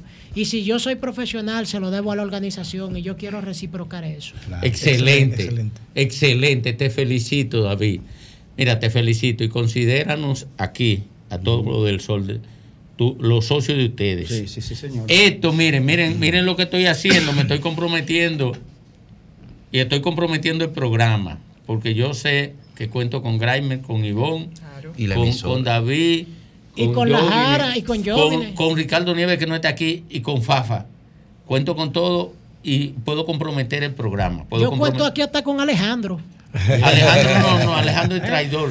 Alejandro, Mira, Domingo, y Alejandro. con Antonio para allá que cree en la inclusión. Ah, sí, Ah, no. Antonio. Antonio Payá quiere que yo eh, eh, eh, haga el sol con, con. El sol con el pueblo. El sol con el Ya pueblo. yo se lo dije a mi papá, a mi papá que, Pero- me, que me engendró. Usted no es mi papá. Yo pensaba que usted era mi papá. Antonio para allá mi papá. Ay, coño, David. Tú estás demasiado parece frío. Oye, David, tú estás- no Juan. María, sal de ese cuerpo, Juan María. Espérate, espérate, David, mira, tú estás demasiado frío, no te pongas tan frío que te va a congelar. Oye, oye, Antonio Payá quiere que hagamos aquí el proyecto de El sol con el pueblo. el del sol solidario, del sol con, con la gente, del sol con la gente. No tenemos tiempo, es un problema aquí, porque a nosotros nos tienen estrangulado aquí en dos horas y media. Pero en algún momento él buscará una salida, porque él quiere hacerlo. Ahora, nosotros vamos a hacer lo que podamos. Pero Y ya yo- usted aquí está haciendo un sol con el pueblo, con esta solidaridad que usted no, está haciendo pero con quiero nosotros. comprometer, comprometer eso. Mira, nosotros no vamos a soltar este tema hasta que se produzca lo siguiente. Primero, lo de la- las raciones, eso va a llegar. Yo conozco a Yadira, eh, desde que yo se lo haga llegar, ella se la va a asignar, lo va a asumir ella directamente. Eso no se ha hecho porque probablemente no ha llegado a la mano de Yadira. Eh, esa burocracia pendeja y clientelar e insensible, esos burócratas absurdos que están enquitados en la institución solamente pensando en la politiquería y la pandejada, a veces no deja que las cosas lleguen a las instancias que deben llegar para que se resuelvan. Y si le hubiesen, y si hubiesen, eh, nos hubiesen abierto la puerta y Emilio Ángeles nos ve allá, yo No, sé que no. él es un tipo solidario. Ahora también. mismo Emilio Ángeles se le ha, Ha mu- ha fallecido su madre. Ni lo mencionemos porque yo no quiero. Ya. Eh, pero esto yo, eh, Está bien, está en nombre del programa, no solamente las raciones, me estoy comprometiendo, si tengo que hablar con el presidente, hablo con el presidente, que sé que se, de que se lo plantee, lo va a hacer, lo va a ordenar inmediatamente. Las raciones y hay que meterlo en los subsidios sociales a ustedes. Porque justamente para eso, para para, eso. para eso que son los subsidios sociales, para asistir a los vulnerables. Pero y, solamente- pero y sobre todo si esa, si esa asistencia que ellos quieren es para formarse, para prepararse, para dejar de ser o para no ser una carga para, para el Estado, mucho mejor. O sea, la razón es mucho más válida. ¿m? Porque tú, tú, tú escuchas lo que está planteando David. Sí, sí, Entonces, pero, es- eso pero- es importante, pero muy Está importante. bien, correcto, correcto, ayudarlo a salir. Claro. Pero lo que pasa es que existe, la institucionalidad ha creado esas instancias para socorrer a los vulnerables. Así es. Y no hay nadie más vulnerable que un discapacitado porque está condenado a vivir su vida con la discapacidad. El pobre no está condenado a vivir su vida en la pobreza. Cualquier situación lo puede sacar de la pobreza, pero a un discapacitado como un no vidente está condenado a vivir su vida con la discapacidad.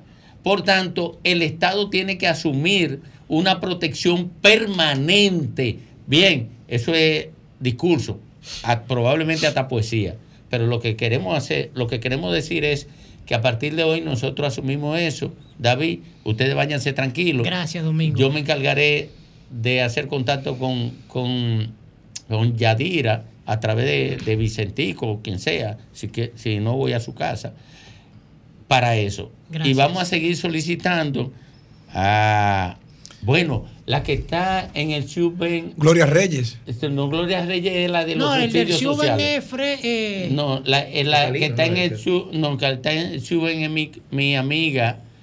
eh, es Jeffrey Lizardo que está en el Shuben. no, no, no, no, no, no, no, no. El que era Contralor, el que está en Ciudad. Eh, ah, bueno. Es que ha habido muchos cambios, Sí, cambiaron, es sí, verdad. ha habido muchos cambios. Ahí estaba, Digna Reynoso. ahí estaba mi amiga Dina Reynoso. Sí. Ahora está el al- Contralor. Exactamente. Es verdad. Y Tony está en Hades. Ok, está el Contralor. Bueno, vamos a hacer la solicitud en contra, allá y después de la solicitud, si no funciona, entonces hablamos con el presidente. Pero el sol de la tarde se compromete a garantizar que las directivas y estos 68 que están aquí entren a un sistema de protección del Estado, aunque tengamos que hablar con el señor presidente de la República. Gracias, muchas gracias a ustedes de verdad por su gentileza, por dedicarnos parte de su valioso tiempo. Muchas gracias, ¿no? Se puede quedar con esto, Domingo. Ok, para cuando me llamen y me lo Sí, pidan. Está bien. gracias. Yo te, yo te hablo.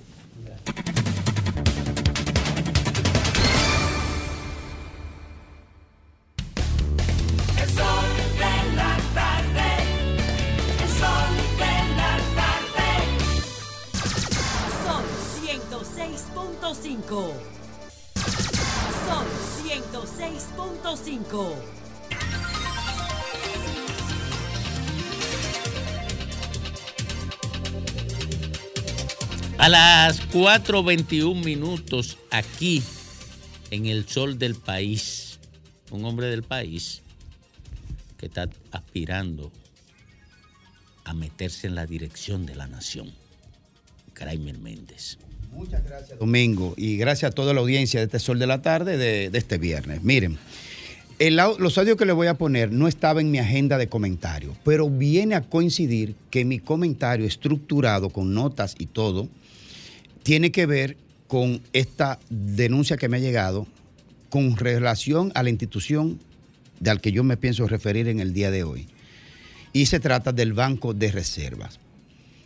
Pero voy a enlazar una cosa con otra porque esta, esta denuncia es de, últimos minutos. Vamos a ver, Alejandro, eh, sobre esta denuncia de que se ha caído el sistema en, no voy a decir que en todo el sistema bancario, pero de la persona que me contactó fue al banco ayer y no pudo hacer ninguna transacción al Banco de Reserva y fue hoy en varias ocasiones y no ha podido, no se puede ni retirar, ni depositar, ni nada. Entonces yo quiero hacer un llamado de atención a, las, a la gerencia, a las autoridades del Banco de Reservas para ver qué es lo que ha pasado.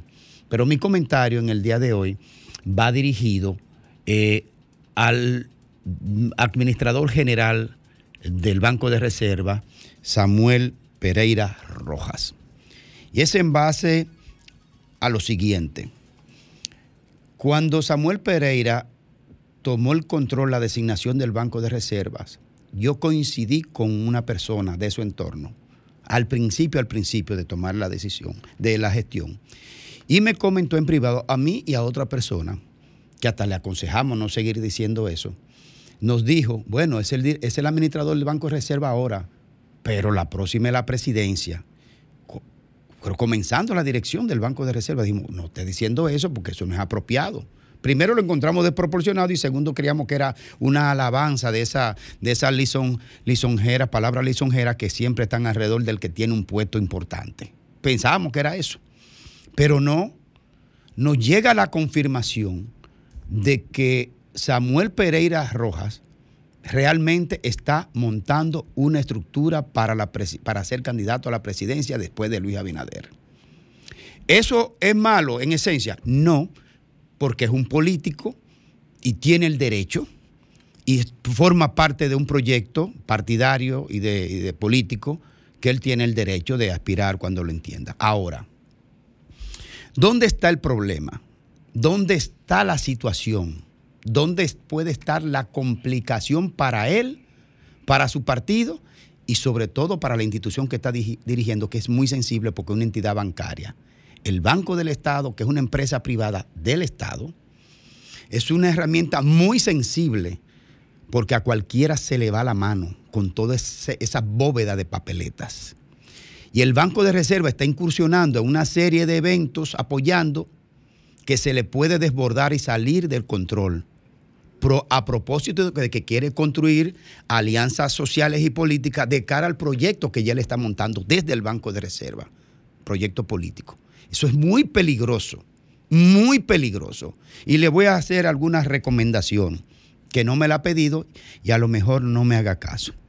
Pero siempre hay una primera vez. Salvador Jorge Blanco fue el primer presidente que cayó preso en este país y cayó preso. Siempre hay una primera vez.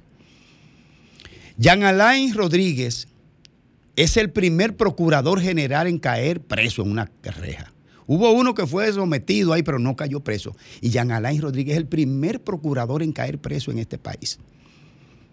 Pero hay por primera vez un mayor general preso, activo, que es el mayor Adán Cáceres. Por primera vez un mayor general. Porque una vez un secretario de la Fuerza Armada, Cuervo Gómez, que cayó preso, pero ya, ya estaba retirado y ya no, era, no tenía función militar. Y cayó en un proceso. Pero es el primer que está cumpliendo prisión, es el mayor general, mayor general activo Adán Cáceres.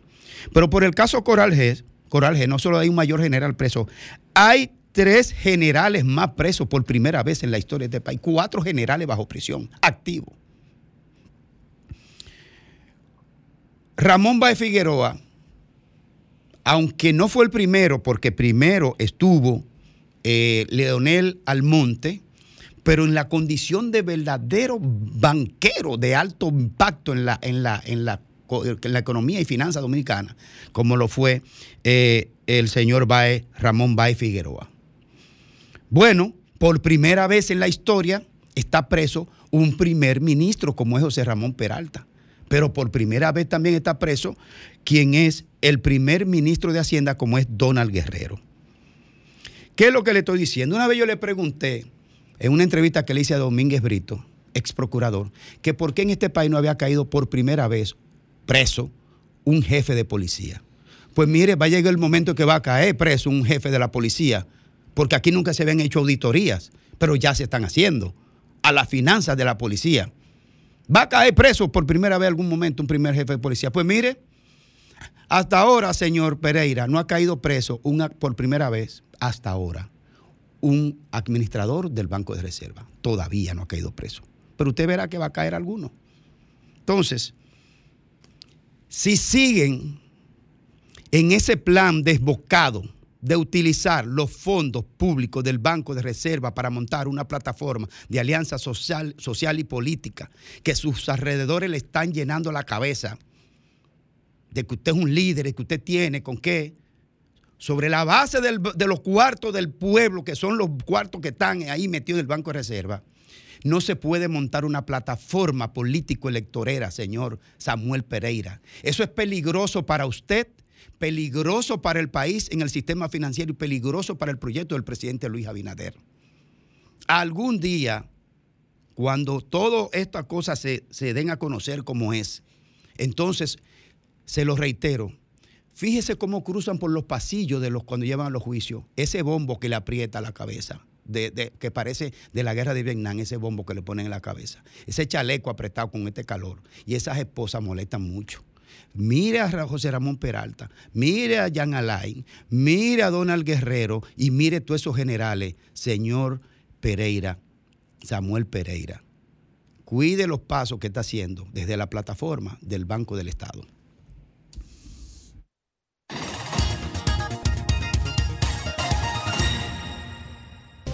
Bueno, son las 4.37 minutos de regreso al sol del país, al sol de la tarde. Sí, tenemos con nosotros en la línea al profesor Melanio Paredes, quien fue eh, ex ministro del Ministerio de Educación, a, propósito de su comentario en el día de hoy que ha sido tendencia y que el periódico eh, eh, El Caribe recoge la información que Melanio respalda los libros de textos que, que ha expuesto el MINEL que han, que han sido señalados con faltas ortográficas. Y nos gustaría escuchar su impresión, Melanio, o aclaración referente a ese tema. Eh, ¿qué, qué tan cierto fueron esas declaraciones? Nos gustaría saber. tardes, eh, queridos amigos. Este, tanto a los a los que ya he compartido, Jovine, Páez, este, Greiner, como a las nuevas adquisiciones, el paisano Pedro de Jara y la vieja compañera admirada Ivonne Ferrera. La reina. Muchas gracias, Melanio.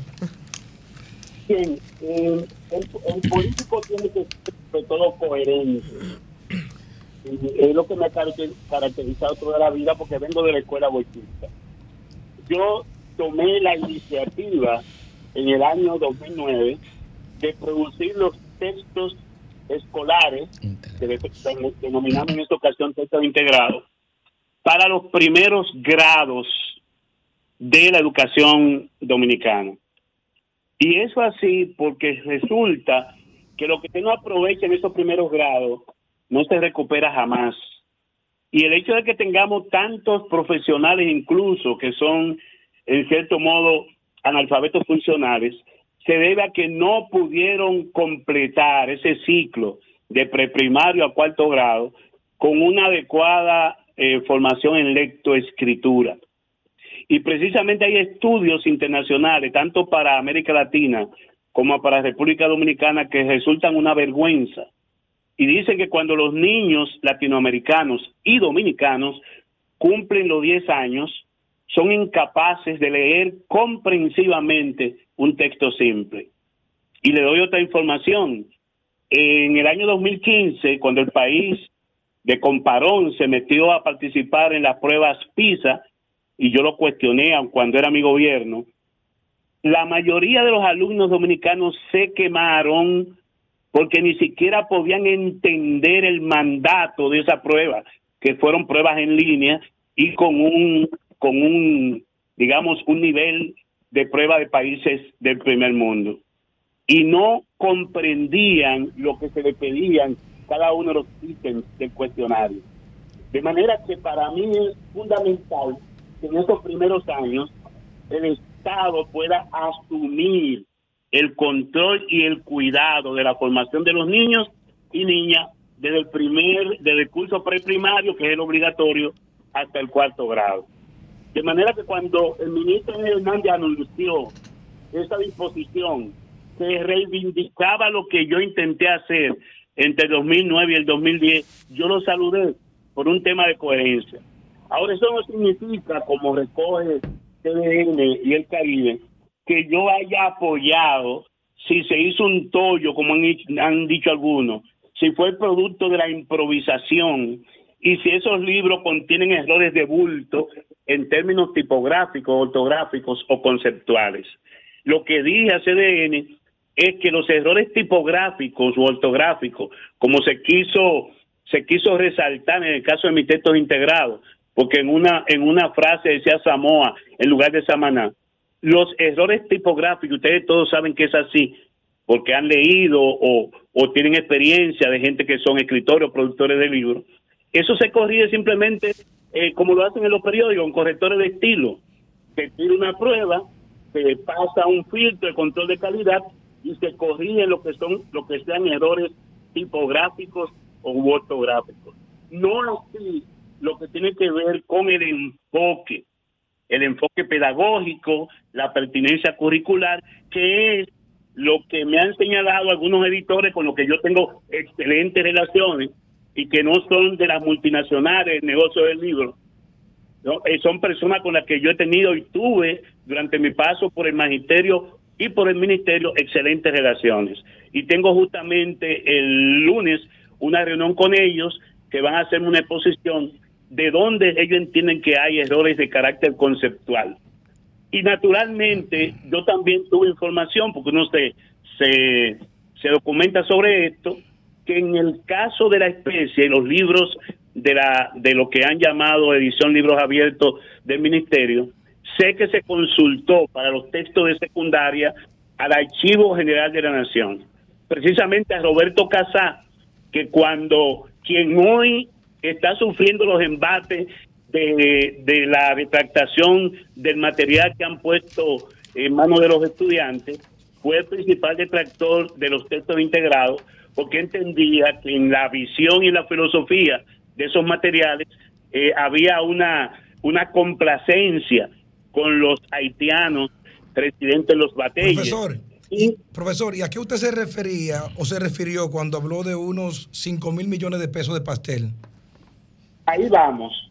Si el debate se centrara en el enfoque del modelo pedagógico, en la pertinencia del currículum, en la necesidad de aprendizaje de los alumnos, yo diría estamos en un debate de fondo. Pero lamentablemente el debate sobre la educación dominicana sigue en las ramas. Y de lo que se trata de lo siguiente, Félix, y todos los que me escuchan. El negocio del libro de texto en el país es, como han dicho algunos, el pastel que oscila entre 5 mil a 6 mil millones de pesos y va al mercado. Si el ministerio lo hace, ese monto pudiera reducirse a un 30%. En mi caso, que siempre he creído en el equilibrio, ahora llaman, llaman iniciativa público-privada. En aquel entonces, yo le dije a los editores y me reuní con ellos, yo voy a trabajar en los textos de los primeros grados, porque es donde hay que centrar el esfuerzo para que nuestros niños y niñas, antes de entrar al quinto grado, salgan con dominio de la lectoescritura. A partir del quinto grado y de los libros de secundaria, ustedes pueden participar libremente, como se ha hecho hasta ahora en el mercado de los textos escolares. Profesor, muchísimas no soy un iluso y sé que vivimos en una sociedad de mercado. Ahora, entre el sagrado derecho de aprender de nuestros muchachos y muchachas y el interés mercurial, el interés de ganancia, yo naturalmente tengo que inscribirme por el sagrado derecho de los niños y niñas a aprender correctamente en República Dominicana. Profesor, pues muchísimas gracias. Vamos entonces a aprovechar para que usted pronto pueda estar con nosotros y podamos conversar todos estos temas más a fondo. Muchísimas gracias. Siempre a ustedes.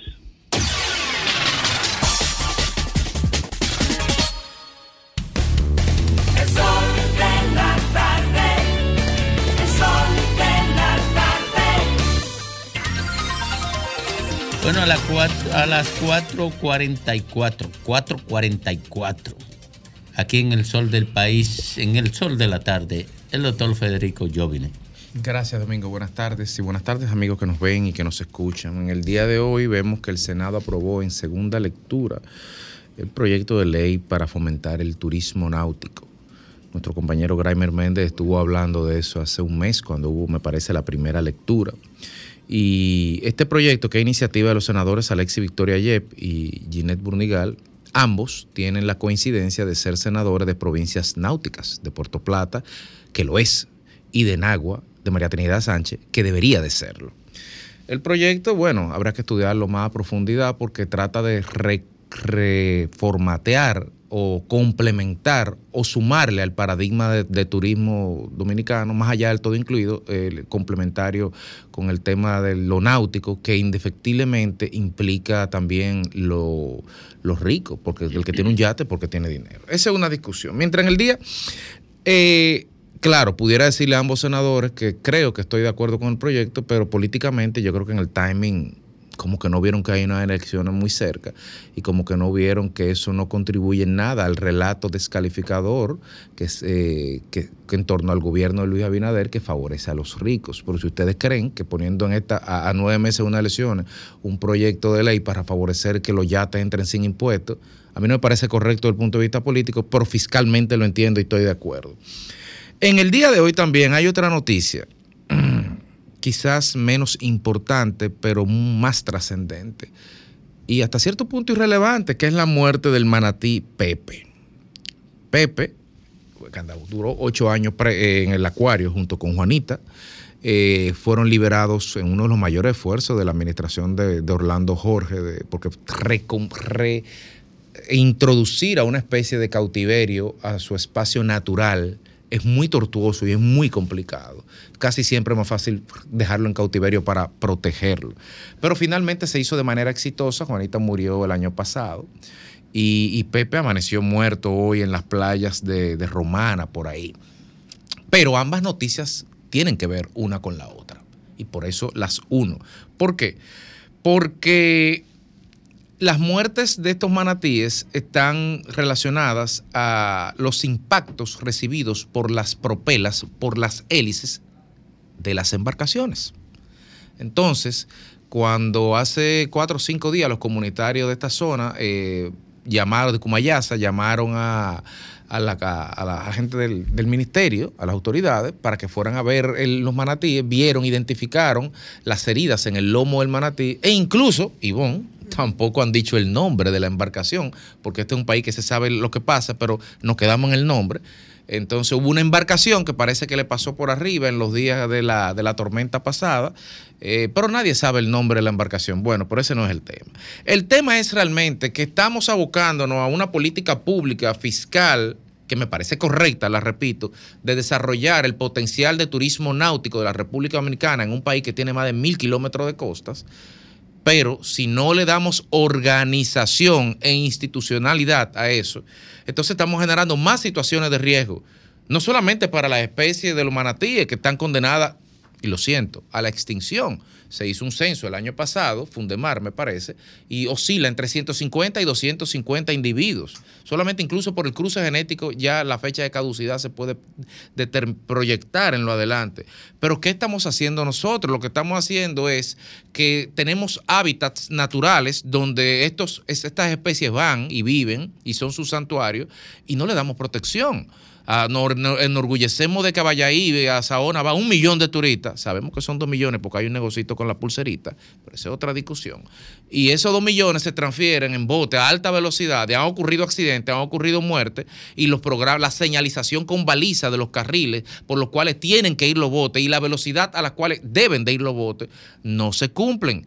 Y se cumplirán cuando desarrollemos el turismo en Manzanillo, que está lleno de manglares, y Montecristi también. Ahí hay un video de una gente, unos jet ski haciendo competencia dentro de los manglares de Montecristi.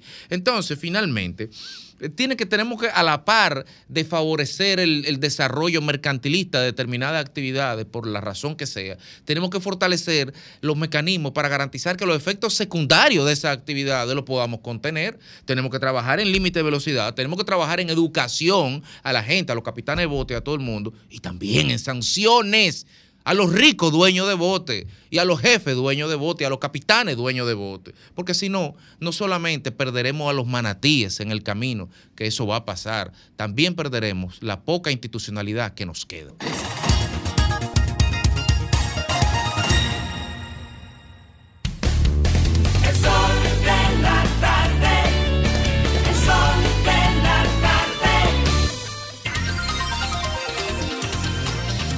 Si, ese comentario se hace en una emisora de Europa con el poder que tiene esta emisora en República Dominicana, se convertiría en tendencia por dos semanas. Pero nada, no vamos a llorar por lo que no tenemos. Vamos a disfrutar lo que tenemos. Vamos a disfrutar a Félix Lara. Muchísimas gracias, Domingo. Todo luce oscuro en la capital, pero todo luce oscuro en el panorama político. Uno entendería de que de repente los tribunos, los candidatos mesiánicos, esos que cuando pasaban frente a ti, aunque tú fueras su adversario, te obligaban a reconocer su poderío los empáticos, los que le llegan a las masas y pese, pese a no tener ese poderío económico, tienen el poder social que le dé el pueblo, porque son candidatos cercanos. La capital de repente se ha convertido en un escenario turbio para todos los partidos políticos, llevando como candidatos a las diferentes posiciones personas inclusive con poca o nada de formación política. Ese debate ideológico que por muchos años llenó el espectro político, internacional, que nosotros no, nos alegrábamos de ver eh, eh, estos debates en España, o esos debates rusos, o esa historia rusa, ideológica, cultural, política, social. De repente en la República Dominicana como que entramos en un periodo de sequía y los políticos ya no son políticos, sino más bien que son politiqueros, que van a un cargo de elección popular simple y llanamente, en su mayoría, porque hay un pago, una redistribución económica y un acceso al poder, más no porque tienen una vocación ni una formación, y mucho menos una ideología. Y es simple, acabamos de ver el debate de los amigos del PRM a la Diputación. Supone que el PRD, un partido fundado bajo la base socialdemócrata, ¿verdad? Nos dice que el PRM también debe de ser un partido fundamentado como base socialdemócrata. Más sin embargo, en el debate que vimos de estos precandidatos a diputados, todos, con excepción de un solo, están en contra de las tres causales, pero son un partido socialdemócrata, un partido que tiene corte progresista. Pronto vamos a ver también un debate de los candidatos del PLD que también está organizando esta plataforma, RCC Media. Y a mí hasta me gustaría ver, me gustaría esperar a ver cuál va a ser el comportamiento de esos precandidatos del PLD. Si son progresistas, como dice como su línea política nacional y su línea política internacional en sus estatutos, en los del PLD, que son progresistas. La política ha tenido una degradación grande, pero muy grande. Una degradación formativa, una degradación educativa, una degradación ideológica. Y por eso los debates aquí no son eh, eh, sobre cómo distribuir la riqueza, que la distribuimos mal. No, es quién fue más ladrón, que tú fuiste más ladrón o que yo fui menos ladrón. El debate político se ha convertido en un debate trivial. Parecería más una farándula política que un debate político. Por eso, cuando hacemos eh, un breve análisis por todos los partidos políticos en la capital, vemos que todos, que tienen, todos tienen gran deficiencia. Entonces, ¿qué podríamos hacer nosotros para poder rescatar esa, esa educación perdida? Porque al final los políticos que van a posiciones electivas como diputado, senador, alcalde, presidente o senador, son las personas que te van a dirigir, pero llegan sin propuesta, sin concepto, sin línea programática y en español, sin saber lo que van a hacer.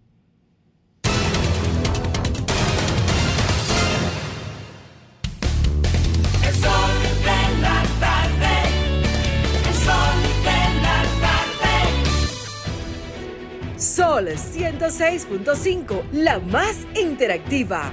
Una emisora RCC Miria.